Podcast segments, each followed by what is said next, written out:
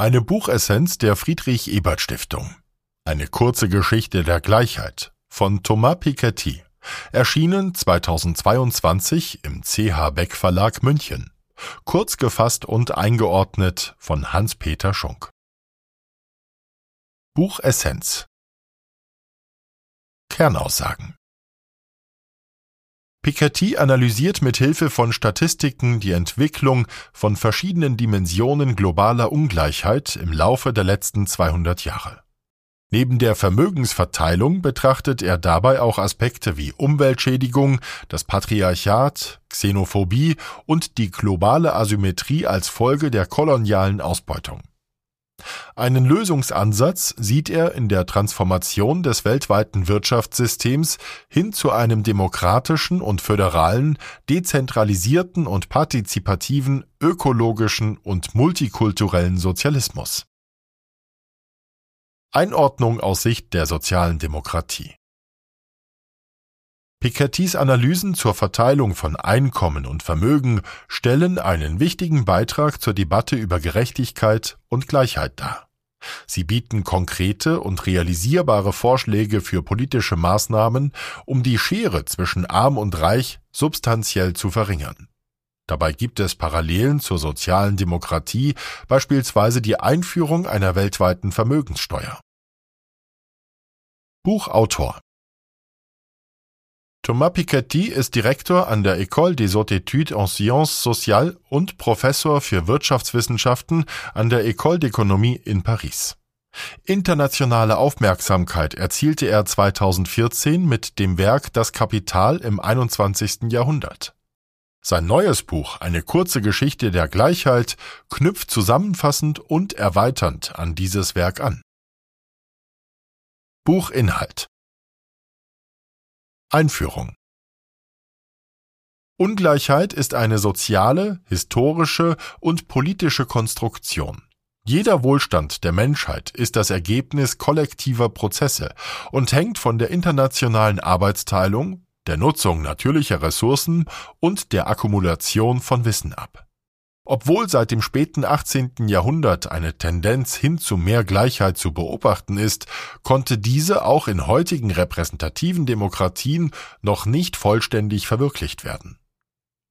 Eine Schlüsselrolle in der Geschichte der Gleichheit spielen soziale Kämpfe, meist gegen den Widerstand der Eliten.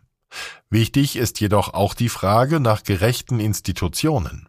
Egalitäre Debatten sind ernst zu nehmen und im Idealfall durch eine kollektive Mobilisierung zu klären. Kapitel 1 Der lange Weg zur Gleichheit Die Suche nach der idealen Demokratie ist nichts anderes als der Weg zur politischen Gleichheit in all ihren Formen, soziale, ökonomische etc. Der lange Weg zur Gleichheit ist dabei ein laufender, nie abschließender Prozess und insofern ein Kampf, der nur in Etappenzielen gewonnen werden kann. Statistiken belegen, dass in den letzten 200 Jahren die Lebenserwartung signifikant gestiegen und die Kindersterblichkeit signifikant gesunken ist, während der Zugang zu Bildung und Kultur erleichtert wurde. Trotzdem bestehen weiterhin diverse Asymmetrien, insbesondere ein starkes globales Nord-Süd-Gefälle. Kapitel 2 die allmähliche Sklaverei von Macht und Eigentum. Bis ins 20. Jahrhundert hinein gab es keine wirklich bedeutende Mittelschicht. Diese etablierte sich erst Ende des 19. Jahrhunderts infolge neuer Sozial- und Steuerpolitiken. Eine der größten Errungenschaften für die Gleichheit waren das Erstarken des Sozialstaats und die Gewährung von Zugang zu Grundgütern wie Bildung und Gesundheit. Zudem wurde in vielen Staaten eine progressive Steuer auf hohe Einkommen und Vermögen eingeführt. Diese Entwicklungen waren das Ergebnis intensiver sozialer und politischer Kämpfe und gingen mit fundamentalen Veränderungen des Rechtssystems, insbesondere des Eigentumsrechts einher. Während das Vermögen der herrschenden Klasse vor einem Jahrhundert noch dreimal so groß war wie das der Mittelschicht, haben sich die Verhältnisse inzwischen fast umgekehrt. Heute ist die Mittelschicht doppelt so reich wie die herrschende Klasse. Trotz dieser Fortschritte besteht weiterhin große Ungleichheit. Um diese vollständig abzubauen, muss der Ausbau des Sozialstaats und der progressiven Steuern weiter vorangetrieben werden. Die Einkommensungleichheit mag heute weniger stark ausgeprägt sein als die Vermögensungleichheit. Dennoch bleibt sie ein zentrales Problem, das angegangen werden muss, um eine gerechtere Gesellschaft zu schaffen. Kapitel 3 Das Erbe der Sklaverei und des Kolonialismus zu den Wesensmerkmalen europäischer Kolonialherrschaft zählen der transatlantische Sklavenhandel, die Etablierung systematischer Raubunternehmen wie der Ostindien-Kompanien und protektionistische Maßnahmen gegenüber Ländern wie China, Indien und Japan. Dies führte zu systematischen Ungleichheiten gegenüber Ländern, die sich nach neuester Forschung bis Mitte des 18. Jahrhunderts sozioökonomisch nicht signifikant von europäischen Regionen unterschieden. Das Florieren des westlichen Kapitalismus im 20. und 21. Jahrhundert stützt sich auf die internationale Arbeitsteilung und die uneingeschränkte Ausbeutung globaler natürlicher und menschlicher Ressourcen, welche aufgrund der verschiedenen Kräfteverhältnisse der Staaten die globale Ungleichheit weiter befeuert. Es ist wichtig anzuerkennen, dass die Kolonialherrschaft und der westliche Kapitalismus maßgeblich zur heutigen globalen Ungleichheit beigetragen haben. Die Folgen dieser systematischen Ungleichheit sind noch immer spürbar und beeinflussen das Leben von Millionen von Menschen weltweit. Kapitel 4 Die Frage der Wiedergutmachung die Entstehung und die immanente Ungerechtigkeit des gegenwärtigen Wirtschaftssystems sind nur vor dem Hintergrund umfangreicher Kenntnisse über die koloniale Vergangenheit verständlich. Um die Schäden dieser Politik wiedergutzumachen, braucht es eine stringente und überprüfbare Antidiskriminierungspolitik. Der Reichtum der reicheren Länder beruht auf einer Ausbeutung der ärmeren Länder. Um die wirtschaftlichen Ungleichheiten auf internationaler Ebene zu überwinden, sollte multinationalen Konzernen und Milliardären eine Steuer abverlangt werden. Jeder Mensch sollte ein Anrecht auf einen Teil dieser Steuern haben, der ihm die faktische Inanspruchnahme eines Mindestrechts auf Gesundheit, Bildung und persönliche Entfaltung ermöglicht. Eine gerechtere Verteilung des Wohlstands allein reicht allerdings nicht aus, um die Schäden des Kolonialismus zu reparieren. Die historisch gewachsenen und strukturell bis heute fortwirkenden Ursachen der Ungleichheit müssen anerkannt und aktiv bekämpft werden. Eine echte Veränderung, die eine gleichberechtigte Teilhabe aller Länder und Menschen am Wohlstand sicherstellt, erfordert daher eine umfassende Reform der globalen Wirtschafts- und Machtstrukturen. Nur so kann eine gerechte und nachhaltige Zukunft für alle erreicht werden. Kapitel 5 Revolution Status, Klassen. Um eine tiefgreifende Veränderung des globalen Wirtschaftssystems zu erreichen, ist ein fortlaufender Kampf für mehr Gleichheit und Würde der Arbeit notwendig. Weder Kultur noch Zivilisation tendieren von Natur aus zu Gleichheit oder Ungleichheit. Welchen Weg eine Gesellschaft diesbezüglich einschlägt, hängt davon ab, welche Regeln sie sich gibt, welche Institutionen etabliert werden, welche Kräfteverhältnisse vorherrschen und welche sozialen Kämpfe für Veränderungen sorgen. Heutige Demokratien sind nicht perfekt, da es beispielsweise noch keine ausreichende Antwort auf das Problem der Finanzierung von Wahlkämpfen gibt. Ein Lösungsansatz hierfür bestünde in einer radikal egalitären Parteien-, Wahlkampf- und Medienfinanzierung. Ergänzt werden könnte dies um die Förderung von Bürgerinnenvereinigungen und die Abhaltung von Referenten. Bekämpft werden müssen auch Elemente einer Wirtschaftsplutokratie, wie sie beispielsweise in Aktiengesellschaften vorherrscht, bei denen wichtige Entscheidungen von Anteilhabern mit wirtschaftlicher Potenz entschieden werden. Als Vorbild könnte hierbei die in Deutschland und Norwegen bestehende Regelung dienen, wonach kein Aktionär mehr als 50 Prozent der Stimmrechte besitzen darf. Auch das Gewerkschaftsrecht muss überdacht werden, um Arbeitnehmerinnen die Gewerkschaftsarbeit zu erleichtern und die Rechte der Gewerkschaften in Betrieben zu stärken. Kapitel 6 Die große Umverteilung 1914 bis 1980 bei der Transformation des Sozialstaates kommt der Zeit zwischen 1914 und 1950 eine Schlüsselrolle zu. Die Einführung der Steuerprogression im Bereich Einkommens- und Erbschaftssteuer war dabei zentral. Westliche Staaten besteuerten die höchsten Einkommen in dieser Phase teilweise mit über 90 Prozent. Das dadurch bedingte Wegschmelzen der Spitzengehälter ließ mehr Spielraum für Investitionen und für die Erhöhung von Niedriglöhnen. Seit Beginn der 1980er Jahre ist die reale Progression jedoch verschwunden und partiell der Regression gewichen. Politisch liegt darin eine massive Gefahr für die Steuerakzeptanz und die Legitimität des gesellschaftlichen Solidarsystems insgesamt. Das seit den 1980er Jahren verfolgte Kalkül der Steuersenkung, um die Wirtschaft anzukurbeln und zugleich für Innovationen zu sorgen, erweist sich als Trugschluss. Während der Spitzensteuersatz im Westen zwischen 1910 und 1950 im Durchschnitt bei 72 Prozent und das Wachstum bei 2,2 Prozent lagen, schrumpfte das Wachstum in den Jahren zwischen 1990 und 2020 trotz halbiertem Spitzensteuersatz auf nur 1,1 Prozent. Die gleichsam konfiskatorischen Steuern erwiesen sich hingegen als ein historischer Erfolg, da sie zum Abbau von Einkommens- und Vermögensungleichheiten geführt und die Situation der Unter- und Mittelschicht verbessert haben.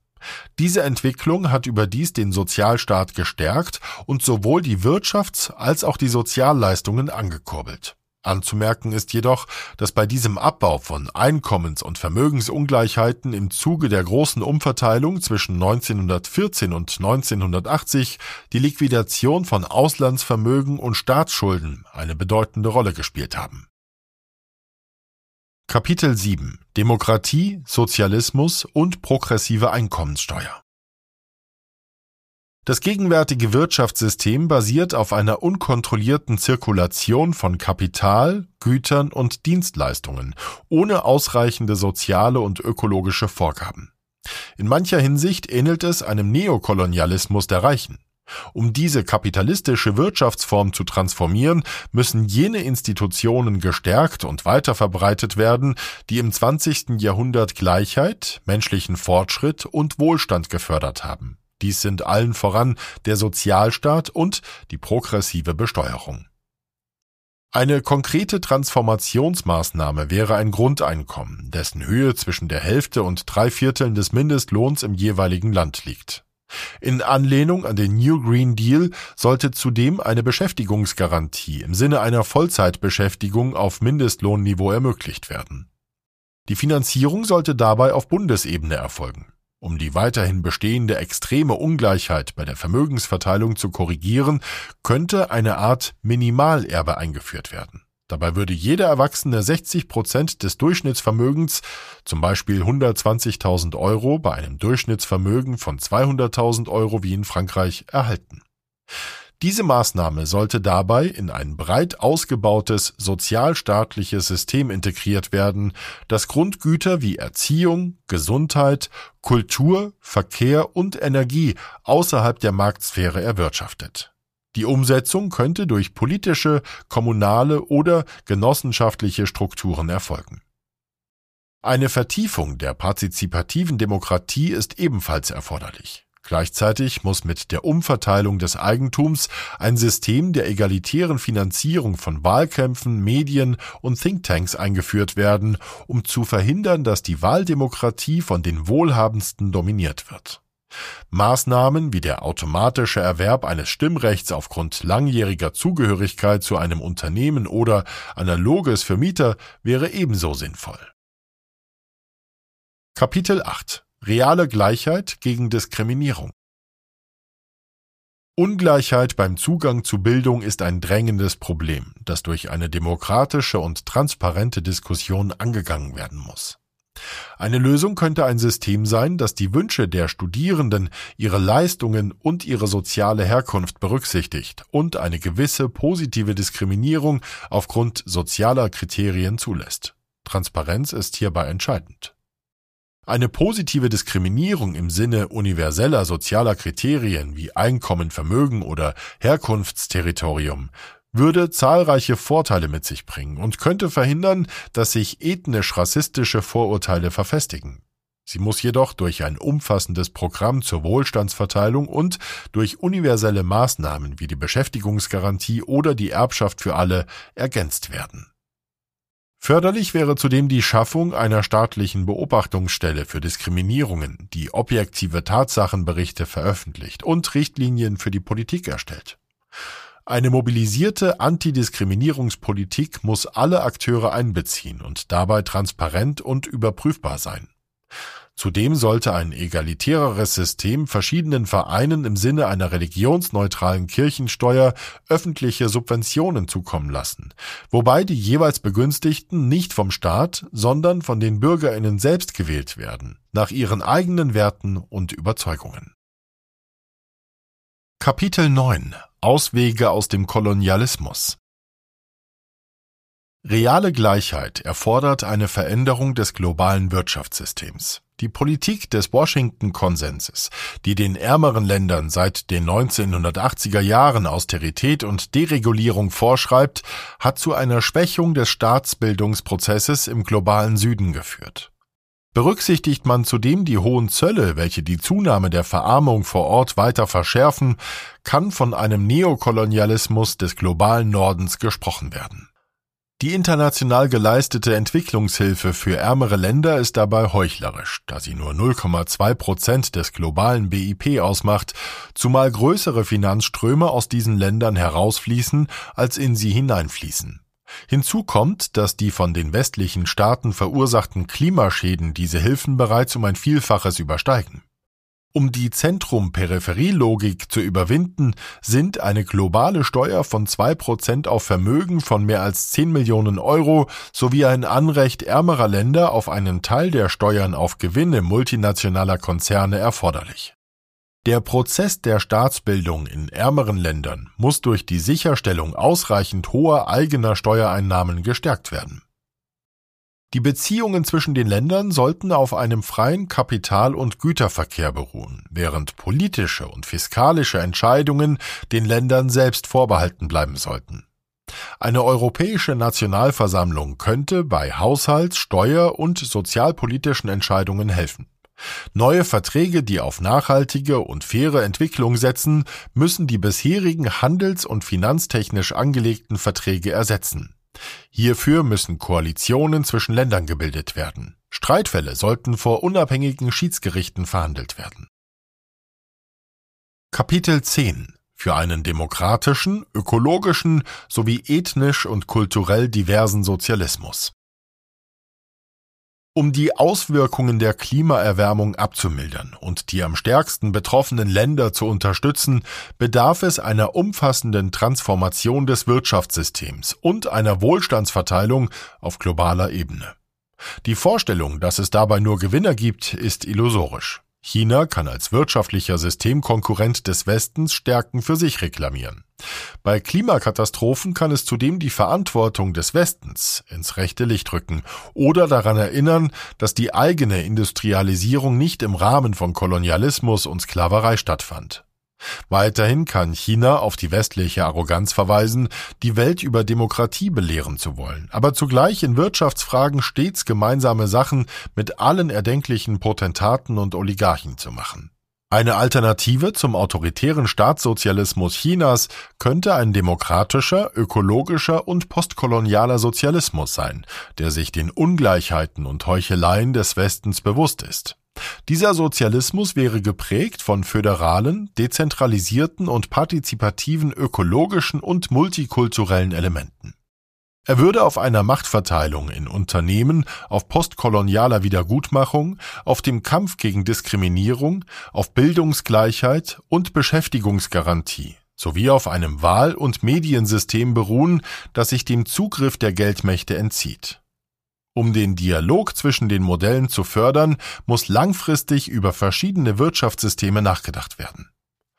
Für die Umsetzung aller genannten Aspekte ist ein universalistischer Souveränismus notwendig, der sich an Kriterien von Sozial-, Fiskal- und Umweltgerechtigkeit orientiert, die in gleicher Weise für alle Länder gelten können. Bevor man unilaterale Maßnahmen ergreift, ist es entscheidend, den anderen Ländern ein Modell kooperativer Entwicklung vorzuschlagen. Das souveränistisch-universalistische Vorgehen verliert jede Glaubwürdigkeit, wenn es sich nicht auf die Suche nach tragfähigen und nachhaltigen internationalen Koalitionen stützt. Buch Votum Piketty liefert wichtige Analysen über die Verteilung des globalen Reichtums im Verlauf der letzten zwei Jahrhunderte, die stets mit zahlreichen, anschaulichen Statistiken untermauert werden. Besonders wertvoll erscheint der Fokus auf den bedeutenden Einfluss des Kolonialismus, der bis in die heutige Zeit reicht. Der von Piketty präsentierte breite Katalog an möglichen Maßnahmen beinhaltet konkrete Vorschläge und Anreize dafür, wie diese Szenarien politisch zu realisieren wären.